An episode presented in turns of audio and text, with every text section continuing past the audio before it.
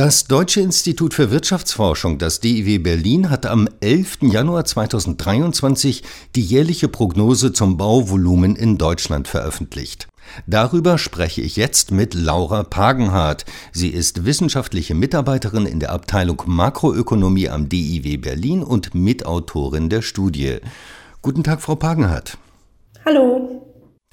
Frau Pagenhardt, das Jahr 2022 war geprägt von der Energiekrise, Inflation und ja, mehreren Infektionswellen.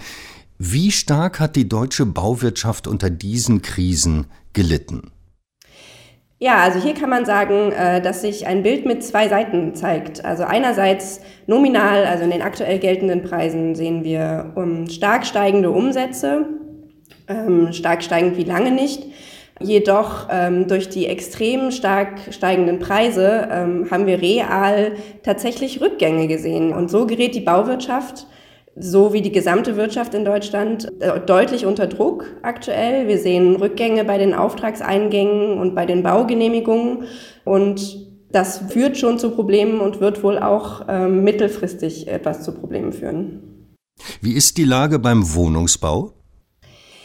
Der Wohnungsbau ist wohl gerade in der schwierigsten Situation von allen Baubranchen, die wir betrachten. Ähm, da kommt einfach gerade sehr viel zusammen. Also einerseits haben wir diese enorme Verbraucherpreisinflation, die die Einkommen einschränkt und Haushalte natürlich im Moment eher sich zurückhalten äh, mit Ausgaben im Allgemeinen, weil auch nicht ganz klar absehbar ist, wie lange werden die Energiepreise steigen, wie lange werden andere Preise steigen. Ähm, wie wird sich das in den nächsten Monaten und Jahren entwickeln? Natürlich herrscht dann Zurückhaltung, das können wir alle nachvollziehen.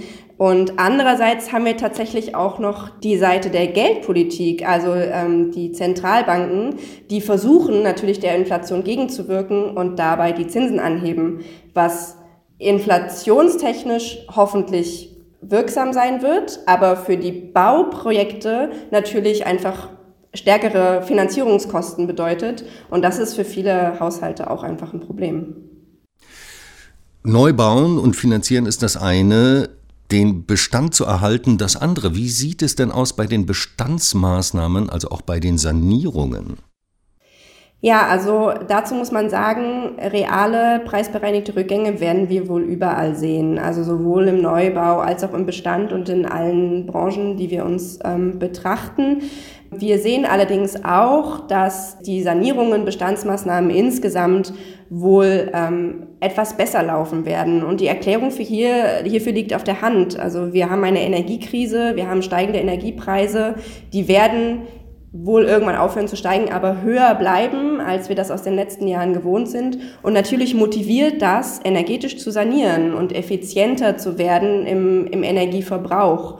Und hier sehen wir und nehmen wir auch für dieses und das kommende Jahr an, dass da ähm, Motivation herrscht und Anreize herrschen, ähm, weiter auszubauen, so dass wir ähm, davon ausgehen, dass die Bestandsmaßnahmen eine gewisse stabilisierende Wirkung haben werden auf das gesamte Bauvolumen. Das gilt übrigens sowohl für den Wohnungs- als auch für den Nichtwohnungsbau.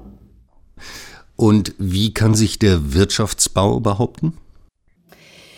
Ja, im Wirtschaftsbau haben wir ein ähnliches Bild wie im Wohnungsbau. Auch hier herrscht Unsicherheit ähm, über die Lage, die weitere Entwicklung natürlich, ne, das ist einfach, Unternehmen haben aktuell wenig Anreiz, neu zu bauen oder generell in, in Bauprojekte zu investieren. Ähm, denn es ist ja nicht klar, ähm, wann wird sich das auszahlen, ähm, müssen wir gerade die Produktion ausweiten. Genau, sind die, die Anreizstrukturen gerade eher schwach. Ähm, dazu gilt natürlich, dass wir auch einfach im gesamtwirtschaftlichen Bild gerade durch eine konjunkturelle Schwächephase gehen, bedingt durch alle Umstände, über die ich schon gesprochen habe. Und das wiederum dafür sorgt, dass es natürlich für Wirtschaftsunternehmen gerade nicht lukrativ erscheint, neu zu bauen. Andererseits, und das hatte ich auch vorher schon erwähnt, werden auch hier die energetischen Sanierungen, Sanierungen an Bedeutung gewinnen. Frau Pagenhardt, wie sollte die Politik angesichts dieser Lage, die Sie ja beschrieben haben, reagieren?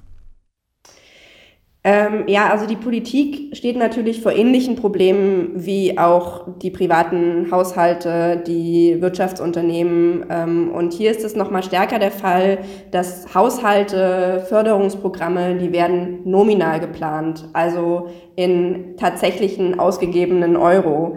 Und das ist natürlich in Anbetracht der Inflation ein Problem, weil wenn jetzt alles teurer wird, dann ist es viel schwieriger, quasi die gleiche Menge zu finanzieren. Deswegen ähm, ist es wichtig, dass die Politik quasi darauf reagiert, dass sie ihre Förderprogramme auch flexibel ausweitet.